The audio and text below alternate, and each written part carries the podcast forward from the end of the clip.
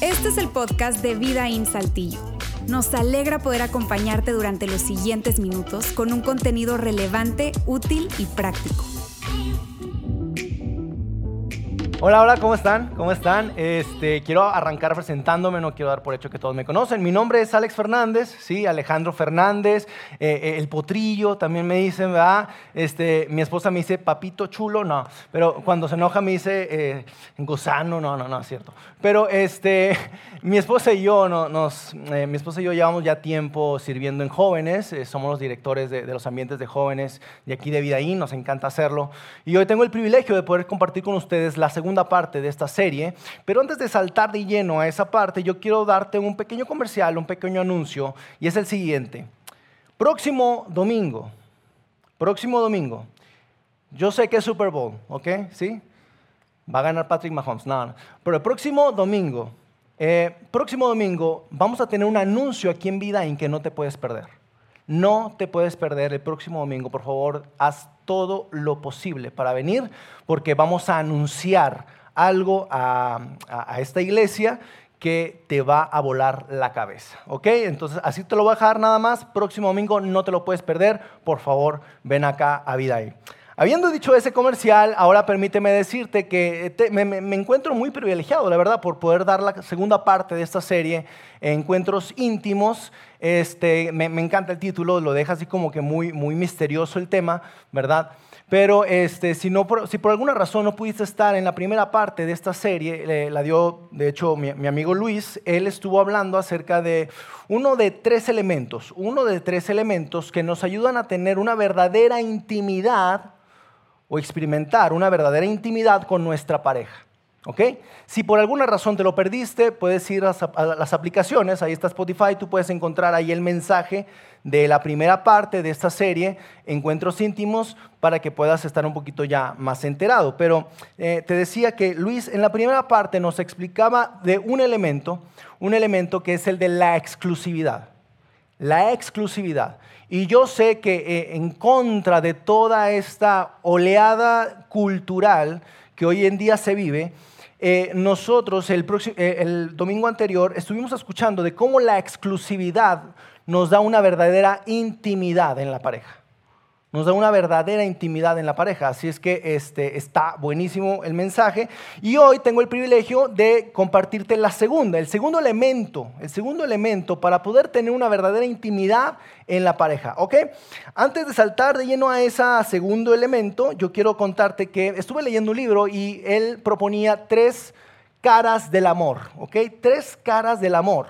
Y te voy a poner esas tres caras del amor porque creo que nos va a ayudar a entender aún más este contexto de intimidad en el matrimonio. ¿Ok? Las tres caras del amor, ahí te va la primera, el amor emocional. El amor emocional, y tú y yo creo que lo sabemos, ¿no? Hay muchas emociones en ese. Ese amor emocional se caracteriza por las emociones, porque se rige bajo las emociones. Es, es cuando no cuelga tú gordo, lo, no cuelga tú flaca, no cuelga tú. O sea, está el, la emoción a flor de piel. Este, el hombre se pone poeta, ¿verdad? Este, ay, mi amor, ¿qué le está pasando al cielo? Que los ángeles están bajando. Y, no, y empiezas con una emoción y, todo rige, eh, todo se rige bajo las emociones ¿verdad? Este, de hecho, de repente le, le, llamas y le dices, mi amor, huele a ti, huele a ti, huele a ti. Y me encuentro solo y huele a ti aquí esto. Y nada, que estabas en una taquería, ¿verdad? Pero, pero, pero este, pones poeta, ¿no? Y, y, las emociones, las emociones están a flor de piel, ¿ok? Ahora, esta, este amor emocional es muy padre, es muy bonito, es muy padre, pero una relación no se puede regir únicamente bajo el amor emocional. Porque tú y yo estamos de acuerdo en que el amor emocional es fugaz, es cambiante. Un día lo amas, un día sientes amarlo y sientes que es el príncipe encantado y el otro día crees que es una sanguijuela y que es... Y, ah, el amor emocional es muy cambiante. Entonces, si únicamente riges tu relación bajo el amor emocional, eso no va a llevar a buen rumbo. Ahora, la segunda cara del amor eh, es a lo que le llaman el amor amistad. ¿Sí? Esta es la segunda cara del amor. El, amor amistad se caracteriza por el apoyo mutuo. ¿sí? Por ese apoyo mutuo, esa pareja que, se fijan un objetivo y que juntos, e, es como tú sabes, ¿no? Tú y yo contra el mundo y, ese equipo, esa, esa buena eh, camaradería que hay entre la pareja, eso es a lo que se caracteriza como el amor amistad, ¿ok? De hecho, yo recomiendo altamente que si tú estás casado, ¿sí? Y ya llevas muchos años de casado, eh, yo quiero que tú tengas, ¿sí? o, deseo que tú tengas estos dos amores primero. El amor emocional y el amor amistad, porque son dos eh, formas de poder traducir ese amor de pareja, ¿no? ¿Ok? Y, yo, antes de saltar a la tercera parte de, los amores, yo estoy hablando aquí a varias audiencias, ¿sí? Yo no doy por hecho que, que le hablo únicamente a una audiencia. Yo sé que aquí hay personas solteras, hay personas solteras. Solteros, levante la mano, por favor. Solteros, hay, personas solteras, veo una sonrisa y un brillo en sus ojos. Este, bien, bien. También sé que hay personas casadas acá. ¿Hay personas casadas? ¿Sí? Muy bien, personas casadas, ¿ok? Veo lágrimas en sus ojos, hombres. No, no es cierto. Pero, pero sé que le habla a diferentes audiencias, ¿ok? Eh, aún así, aunque parezca que este tema es exclusivamente para matrimonios, para parejas, yo quiero que esto lo lleves a tu vida. Siendo soltero, ¿sí? Solteros que están acá, quiero que lo lleves a tu vida porque esto son herramientas prácticas útiles para que tú puedas llevar una relación, no solamente amorosa, sino una, una relación a un siguiente nivel. ¿Ok? Una relación a un siguiente nivel.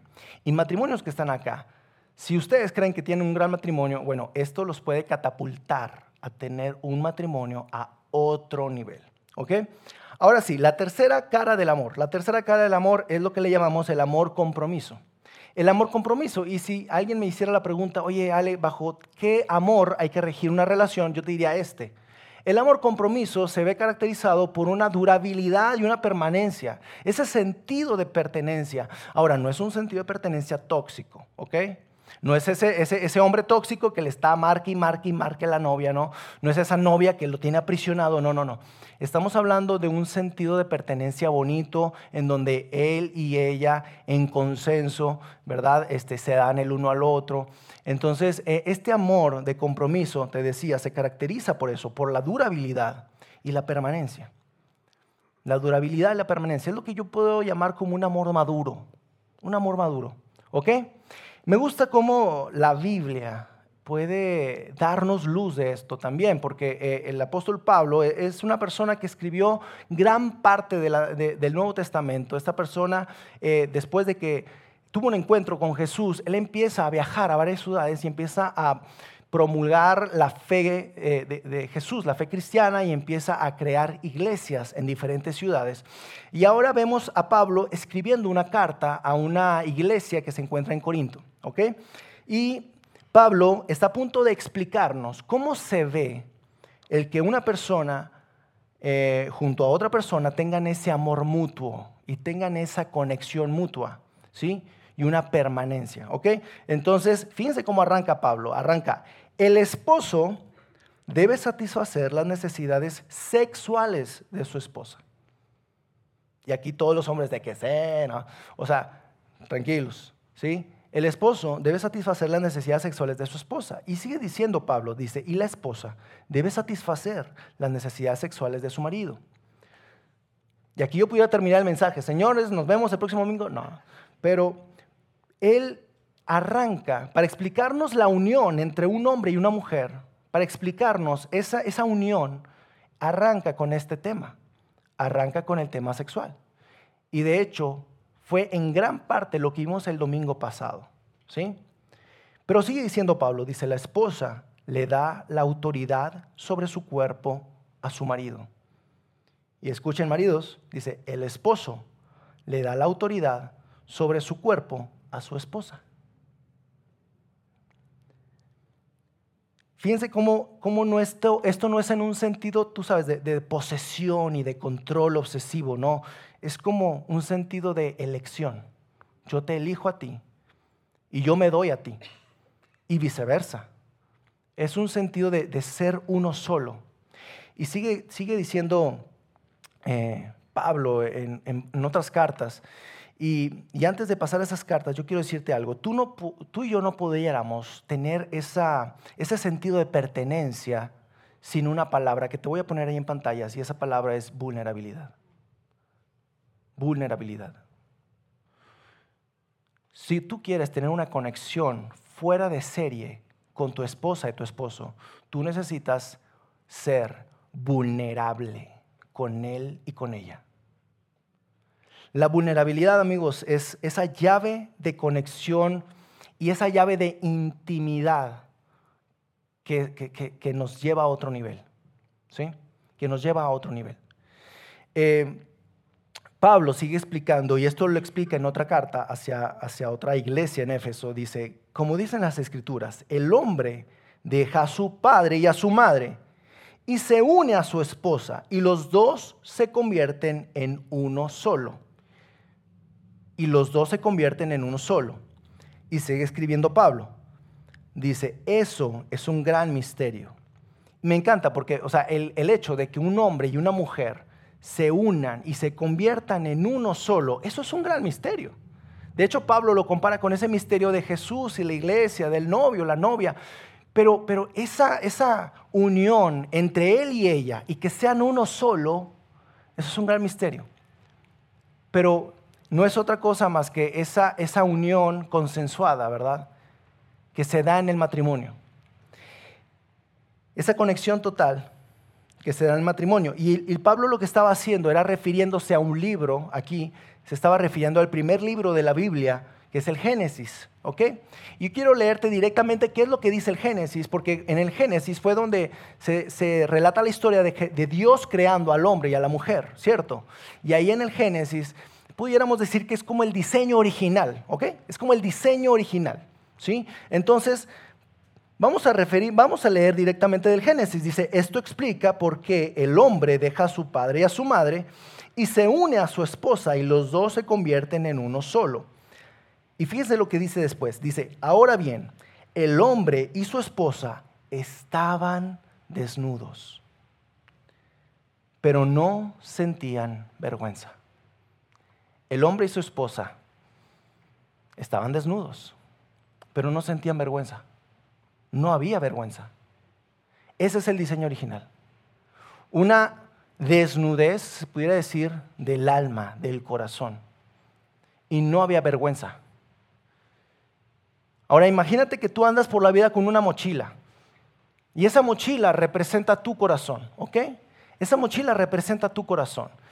Y yo sé que, muchos en la vida andan así con su mochila y andan así con su corazón.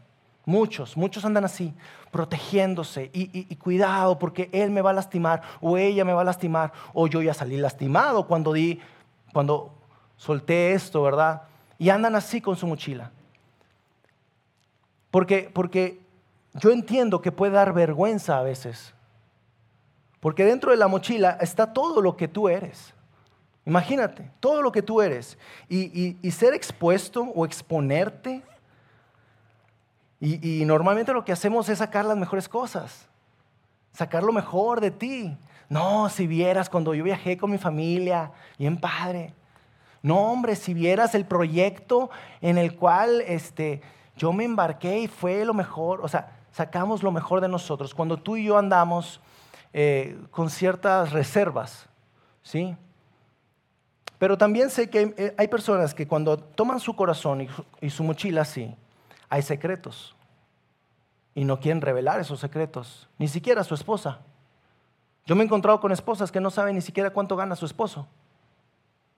No saben, ni idea. Y el esposo anda así, agarrado. El, tema, amigos, es que si tú y yo vivimos una vida así, sin, sin darnos eh, la oportunidad de ser vulnerables, sin darnos la oportunidad de, de, desnudar nuestro corazón junto a esa persona, no habrá vulnerabilidad, no habrá conexión, no habrá intimidad. Es, por eso es que la, la desnudez nos lleva a un, acto de valentía. Tú y yo somos valientes cuando hacemos eso. De hecho, ser vulnerable es ser valiente. Mira, yo ahora quiero contarte qué es lo que dice una experta de este tema, porque no, no solamente yo, ¿verdad? Es, ¿Qué es lo que dice una experta? Una persona, Brené Brown, ella es una catedrática de la Universidad de Houston, que por más de 15 años estuvo investigando este tema de la vulnerabilidad, de la vergüenza, de la empatía. Esta mujer, por más de 15 años, estuvo investigando esto. Brené Brown. Ahora vamos a, voy a darte una par de citas de ella, ¿verdad? Brené Brown lo que dice es lo siguiente, la vulnerabilidad suena como verdad y se siente como coraje. La verdad y el coraje no siempre son cómodos. Pues no. La verdad y el coraje no siempre son cómodos, pero jamás son debilidad. Nunca es debilidad. Una persona con verdad y con coraje es una persona valiente. Una persona que da ese paso y dice, ¿sabes qué? Esto es lo que soy. Mira, voy a mostrarte realmente lo que soy. Voy a voy a desnudar mi corazón, porque tú eres mi pareja, porque tú eres mi esposo, tú eres mi esposa. Y esto es lo que soy. Brené Brown lo que dice es eso, jamás sonará debilidad. Y eso es algo que tenemos que quitarnos nosotros, a veces los hombres, porque el hombre a veces interpreta que vulnerabilidad es debilidad. Cuando no es así, una persona que se atreve a ser vulnerable, esa es una persona valiente. Es una persona valiente. De hecho, no puede haber vulnerabilidad sin valentía. Tienes que ser valiente. Y yo sé aquí que tal vez hay personas que, que dicen, sabes, Alex, yo fui valiente una vez. Yo fui valiente una vez con esa persona. Y mira lo que hizo. Pisoteó mi corazón, se burló de mí. Encontré, lo único que encontré fue juicio. Al yo ser vulnerable con él, al yo desnudar mi corazón, mi alma con él o con ella. Y lo único que encontré fue juicio. Y eso me ha llevado a tener una vida cerrada, una vida de protección, a una vida de vivir así, como tú lo, como tú lo dices, así, agarrada. Y, y no sé, sinceramente, si pueda volver a dar ese paso de vulnerabilidad. Pero yo, si tú eres esa persona, yo te animaría a que entendamos, y no lo digo yo, lo dice una experta que estudió más de 15 años este tema, no habrá una verdadera conexión sin vulnerabilidad. Ponte a pensar, esas personas, esas personas con las que tú sientes que tienes una verdadera conexión, tú has tenido momentos, eventos de vulnerabilidad con él o con ella. Es de hecho la vulnerabilidad lo que, ha hecho esa conexión fuerte. Puede ser de amistad, puede ser de compañerismo, puede ser de relación. Pero es la vulnerabilidad lo que hace esa conexión real. Y en el matrimonio, amigos, no, puede, no, no podemos no ser vulnerables. Tenemos que ser vulnerables con él y con ella. Tenemos que ser vulnerables. Fíjate lo que, lo que, lo que me lleva a pensar, si la vulnerabilidad nos da conexión, por el otro lado, la falta de vulnerabilidad nos traerá desconexión. La falta de que mi esposo se abra conmigo me traerá desconexión. No sé ni quién es. Solo duerme un lado mío, pero ya no sé ni quién es. O viceversa. No sé quién es ella, de repente solo hablamos de cosas triviales, que te gusta, que quieres ir a cenar y ya. Pero no hay un conocimiento profundo de él o de ella. Así es que la falta de vulnerabilidad nos traerá desconexión. Por eso es que creo que el diseño original, ¿cuál era? El diseño original era desnudos, sin vergüenza. Ese era el diseño original desnudos, él y ella, y sin vergüenza. El tema es que la vergüenza es eh, el mayor obstáculo para que uno sea vulnerable. De hecho, una persona que siente vergüenza, lo único que necesita es un ambiente de, de, empatía y un ambiente de aceptación. Un ambiente de aceptación y un ambiente de empatía. Es lo único que necesita una persona que, que tiene miedo a ser vulnerable. Necesita un ambiente de aceptación y de empatía. Pero, amigo que estás aquí, si no has creado en tu matrimonio un ambiente de aceptación y un ambiente de empatía en tu matrimonio, ella no se va a abrir. Ella no va a ser vulnerable contigo. Y tu mujer, si no has creado un ambiente de empatía y de aceptación, él no se va a abrir. Él no va a ser vulnerable contigo.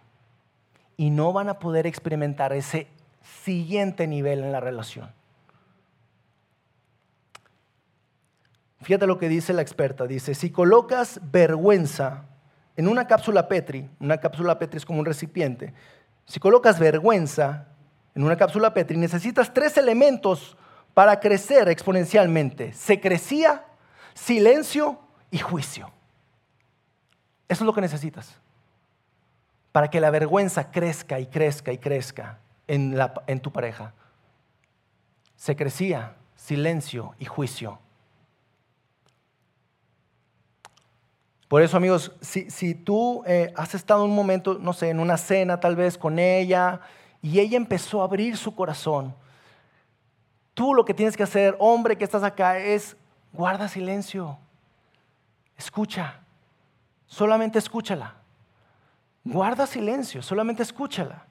Porque en los primeros segundos no vas, a, no vas a saber ni qué decir. Y prefiero que no digas nada, porque podemos meter la pata. Mejor no digas nada. Solo escúchala, guarda silencio, porque ella se está abriendo, ella está abriendo su corazón, ella está siendo vulnerable. Y eso pasa en las relaciones. Papá, con tu hija, guarda silencio, se está abriendo.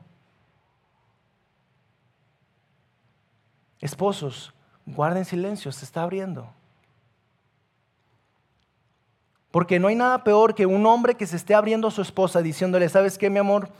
Te voy a decir la verdad, tengo miedo, tengo miedo porque financieramente no andamos bien. Financieramente nos ha ido mal y, siento que el, barco se puede hundir, y no sé qué. No hay nada peor que tu esposa diciendo, ay, ya, relájate, nos vemos. No, no, no, tranquila. Se está abriendo tu esposo. Está soltando uno de sus mayores temores y miedos. No lo pases por así. Tú, callada, guarda silencio, espera, se está abriendo. Viceversa del hombre, tu esposa te está contando uno de sus mayores miedos que tiene. Guarda silencio, escúchala. Eso es lo que necesitamos hacer. Dice Brené Brown, dice, si colocas la misma cantidad de vergüenza en la misma cápsula Petri en eh, y le administras una dosis de empatía, no puede vivir. Fíjate, la vergüenza no puede vivir en un ambiente de empatía. Porque yo te entiendo. Yo he pasado lo mismo que tú. Imagínate que estemos en un grupo, y ahorita se habló acerca de grupos. Imagínate que estás en un grupo en donde te dice, hey, yo te entiendo. Yo pasé lo mismo que tú. Eso es empatía. Eso es empatía. Ahora en un matrimonio, que tu hombre hayas creado un ambiente de empatía en tu matrimonio. Que cada que tu esposa se abra y decida abrirse, tú le digas, hey, te entiendo mi amor, tranquila, no tengas miedo, todo va a estar bien. ¡Qué diferencia! ¡Qué diferencia! ¡Qué diferencia! Pero para tener empatía, eh, más bien, cuando tú pones empatía y ese ambiente, ¿verdad? Es cuando uno como persona puede ser transparente. Y eso es a lo que yo creo que Dios en el diseño original nos ha invitado. Porque dice en Génesis que él y ella se encontraban desnudos y no había vergüenza. Así es que imagínate que tú, en lugar de andar así con tu corazón, ¿verdad? No se lo va a abrir a nadie. ¿Por qué? Porque ya fui lastimado. A nadie se lo va a abrir. En vez, de andar así, tendrás que dar un salto de valentía, porque es de valor, ¿eh? Es de gente valiente, gente valiente. Y en lugar de vivir así, yo te invito, y creo que Dios lo hace, a que vivamos así, transparentes, totalmente transparentes, y que Él y ella puedan ver lo que verdaderamente hay dentro de tu corazón. Ser transparentes. ¿Sabes, mi amor? Esta soy yo. Así. Tú creías que era muy segura, o que era muy valiente, pero mira, lo que verdaderamente hay en mi corazón es esto. Y tal vez en algún momento ella se atreva, o él se atreva, a abrir esa mochila y a contarte cosas, cosas divertidas como, hey, yo recuerdo la niñez, recuerdo a mis hermanos jugando, bien padre. Son momentos que los atesoro, ¿verdad? Son momentos bien padres en mi niñez, pero también te puede contar momentos difíciles como, hey, recuerdo ese tiempo de medicinas, de antibióticos, de pastillas, porque mi hermano estaba enfermo o yo estaba enferma. Y fue difícil para mí. Fue difícil. O sabes, yo recuerdo cuando mi fe estaba intacta, pero, pero ahora mi fe, se encuentra deteriorada, destruida. Veo a Dios de otra manera, gracias a esa experiencia que me pasó. ¿Te imaginas a tu mujer o a tu marido abriéndose de esa manera contigo? Siendo totalmente vulnerable a sus peores miedos, a no ser aceptado. O tal vez una historia de, sabes, eh, cuando perdí yo a mi hijo, no pude reponerme. O cuando yo perdí a alguien en el COVID, no pude reponerme, fue difícil. Y nunca te lo había contado, pero, pero sentí tanto miedo de perderte a ti y a mis hijos. Eso es ser vulnerable. Eso, e, e, eso es ser vulnerable. Eso es, es, pasar de lo, de lo que está por encimita a lo profundo. Pasas de hablar de, ay, qué rica estuvo la cena, a, hey, verdaderamente entendámonos. Verdaderamente quiero saber qué hay dentro de tu corazón. Eventos traumáticos, eventos que te causaron dolor, desafíos, vicios. Ese tipo de cosas son las que verdaderamente necesitas hablar con tu pareja. Porque eso es vulnerabilidad. Así es que yo creo que Dios nos invita a eso. Cuando Él en el diseño original decía que estábamos desnudos y sin vergüenza, yo creo que se estaba refiriendo a algo como así. Podernos presentar con nuestra pareja así. Estos somos. Así. Rotos. Dañados. Eh, siempre en vida ahí nos gusta tener este tipo de mensajes, pero con algo práctico, algo que lo puedas llevar a la práctica. Y, yo sé que el tema de la vulnerabilidad requiere mucha valentía, ¿sí? Pero para hacerlo práctico, yo quiero invitarte y quiero retarte a que hagas esto. Eh, mi esposa y yo, gracias a Vida INE, hemos conocido una cultura de citas, ¿ok? Una vez a la semana tenemos citas. Una vez a la semana es, es la cita de ella y yo, ¿ok? Llevamos a los niños a la PRONIF o a algún lado, no, no. Pero pero una vez a la semana es el tiempo de ella y mío. Y tuvimos que hacer hasta lo que fuera para tener ese día, ese jueves. Nosotros defendemos los jueves eh, a, capa y espada, ¿verdad? Porque nos han invitado a cosas bien chidas y nosotros tenemos que decir no porque es nuestra cita. Es nuestra cita, ¿sí? Y ese es el momento ideal para conexión profunda de él y ella. Ese es el momento ideal. No cuando tu hija se está ahí este, matando en el cuarto, no cuando está cocinándose la sopa, no, no, no. Es en una cita tranquilos, en un restaurante o en una fondita y poder platicar. Y poder platicar. Oye, quiero saber cómo te sentiste con eso que te dijo tu compañera. Quiero saber cómo te sentiste con eso, con ese proceso de tu trabajo. Quiero saber. Porque ella viene cargada de su trabajo en la semana y yo vengo cargado también en la semana. Y necesitamos conectarnos nuevamente. En la semana, no en el mes, ni en el año. No, no, no. Semanalmente. Una vez. Un día a la semana. Una cita. Ahora, yo estoy investigando acerca de, las citas y todo este rollo. mi esposa y yo las hemos llevado, pero me encontré con una aplicación que quiero compartir contigo. Es una aplicación que se llama CardDex. Esta aplicación la puedes descargar en tu teléfono y es una aplicación que te va a llevar a diferentes áreas de conversación con tu pareja con tu pareja. Áreas de todo tipo, divertidas, de intimidad, áreas eh, de familia, ¿sí? Y te viene preguntas. Entonces, ya ni siquiera tienes que estar creando las preguntas, amigo, ya es estar ahí. Hay herramientas para poder facilitar esa conexión íntima con tu esposa. ¿Ok? También lo que nosotros hacemos, mi esposa y yo, es de repente leer, leer juntos, eh, leer un libro, lo estamos llevando eh, generalmente en uno de los grupos que estuvieron hablando hace tiempo, son grupos, híjole, esos grupos son inigualables, son grupos de vida, hay otros grupos que son grupos cortos, ¿verdad? Este, hay más información allá en conexión, son increíbles. Pero bueno, hay, hay libros que nos pueden ayudar a mejorar nuestro matrimonio y si lo llevamos juntos, eso nos va a cambiar la vida. Este libro te lo voy a compartir. Se llama Siete reglas de oro para vivir en pareja. Siete reglas de oro para vivir en pareja. Ahora, tú no eres el experto en el matrimonio. Acéptalo, ni yo. Ni mi esposa es, una experta en el matrimonio.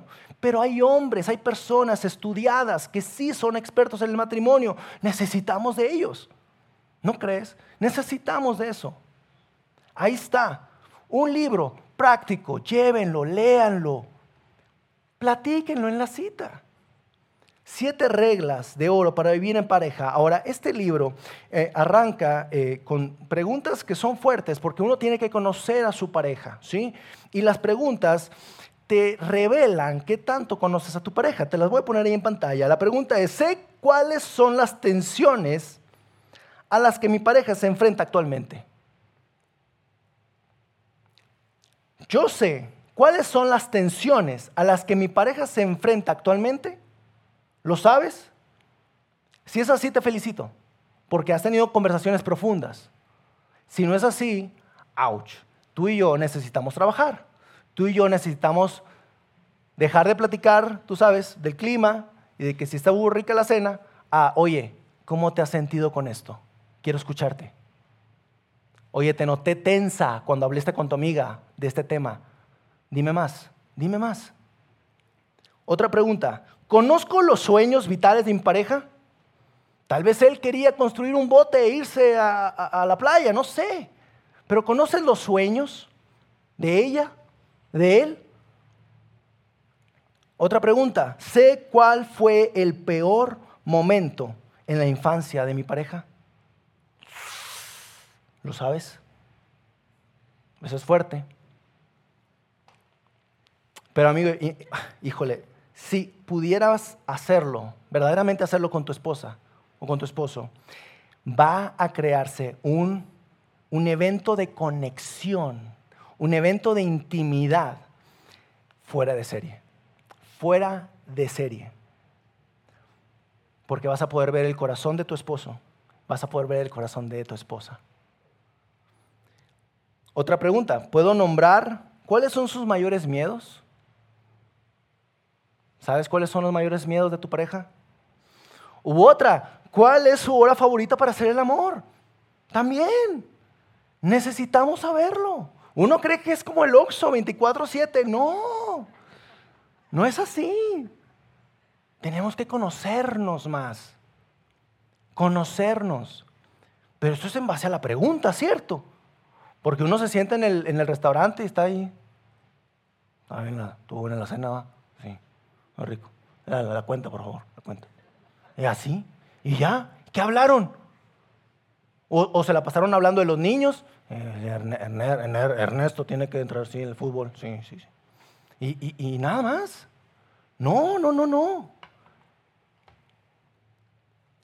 Recordemos, recordemos esta parte porque me gusta. Dice, ahora bien, el hombre y su esposa estaban desnudos, pero no había vergüenza, no había vergüenza. Yo estoy desnudo frente a mi esposa cuando le comparto mis sueños, cuando le comparto mis temores, cuando le comparto mis miedos, yo ahí estoy desnudo frente a mi esposa. Cuando le comparto cuál es mi hora favorita para hacer el amor, ahí estoy desnudo frente a mi esposa.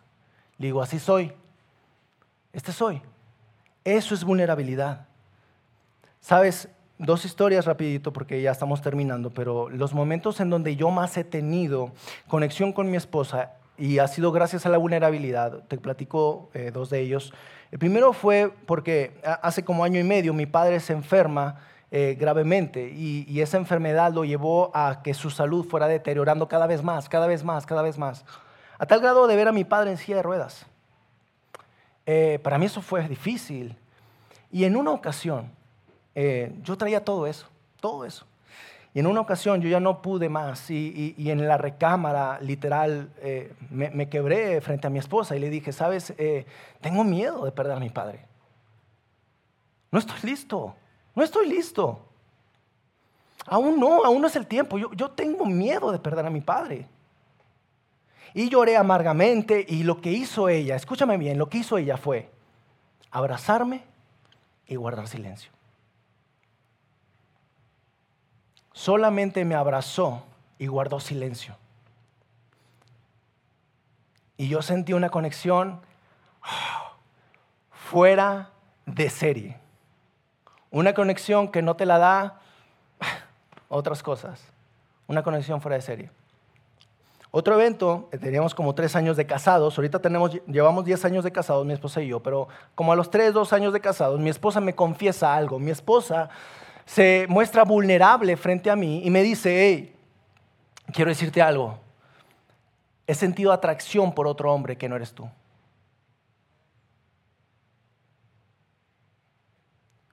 Eso me dice. Yo no esperaba eso, ¿cierto? Estaba a punto de pedir la pizza así.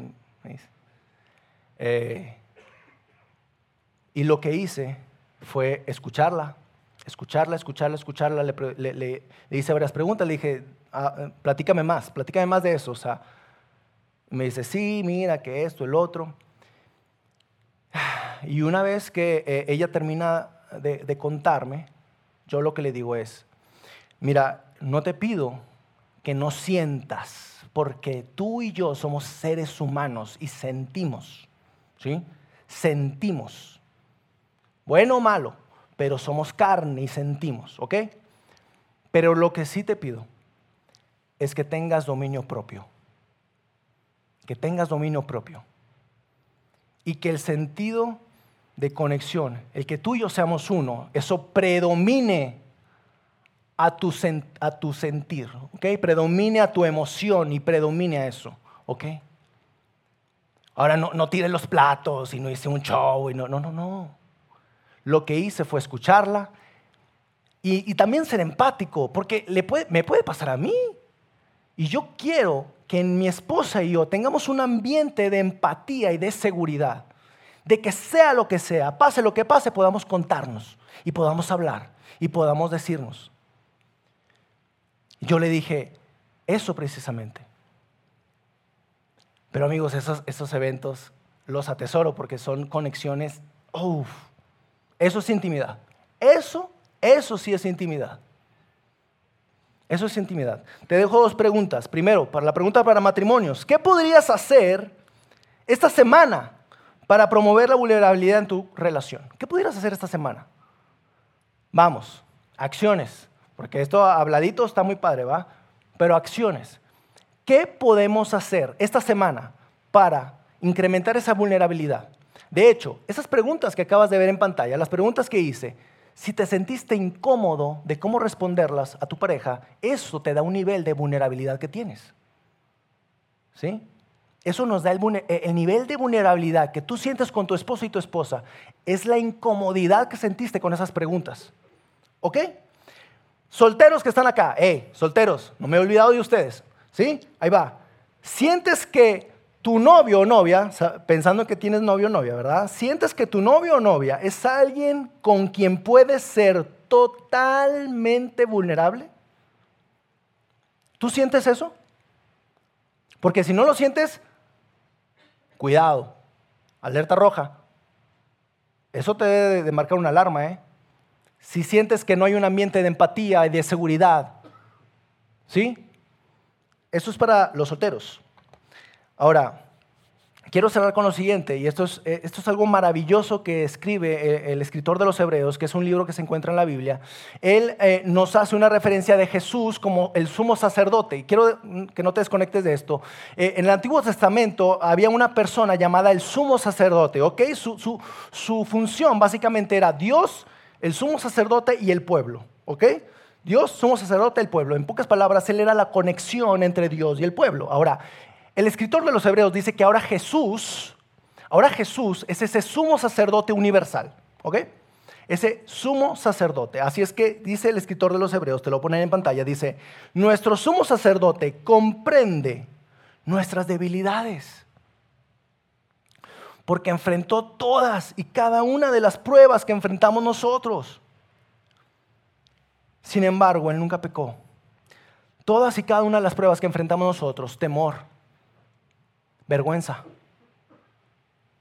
impotencia en ocasiones, todas esas pruebas que a veces a ti y a mí nos abruman, Él las enfrentó.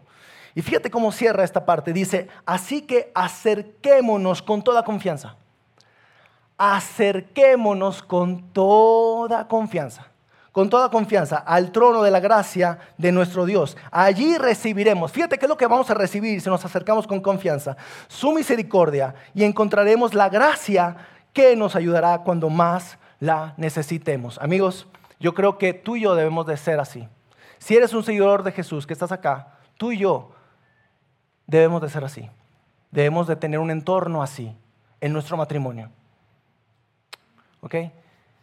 Y, y si eres una persona que se encuentra ahorita en soltería, hay grupos que te pueden ayudar a que poco a poco vayas practicando la vulnerabilidad con un grupo elegido, con un grupo escogido, con un grupo de personas. Y matrimonios, les invito a lo mismo acérquense a un grupo, conéctense con otros matrimonios para que empiecen a practicar la vulnerabilidad, porque yo sé que ser vulnerables es ser valiente. Oramos, Señor, uh, gracias Dios. De verdad, gracias. Gracias por este tipo de mensajes. Señor, tú nos retas, Padre. Tú nos retas para que seamos vulnerables. Eh, no es nada fácil, Señor. Yo te pido que nos ayudes, Padre, que nos llenes de valor, que nos llenes de valentía, que, que nos ayudes, Padre, porque ser vulnerables es, es desnudar nuestro corazón, desnudar nuestra alma a esa persona.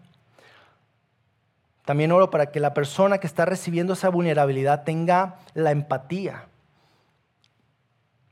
tenga ese ambiente de seguridad, no de juicio, sino de seguridad. Señor, yo oro para que les des una sabiduría a los hombres y mujeres que están casados acá, que, solo venga de ti, esa sabiduría que les ayudará a tener un matrimonio con vulnerabilidad, un matrimonio con verdadera intimidad. Y Señor, oro por los solteros que están aquí y solteras, que cuiden su corazón, que sepan bien y que identifiquen bien con quién ser vulnerable. Te lo pedimos, Señor, en el nombre de Jesús. Amén. Amigos, este fue el segundo elemento. El otro domingo es el tercer elemento. No se lo pueden perder. Nos vemos. Chao.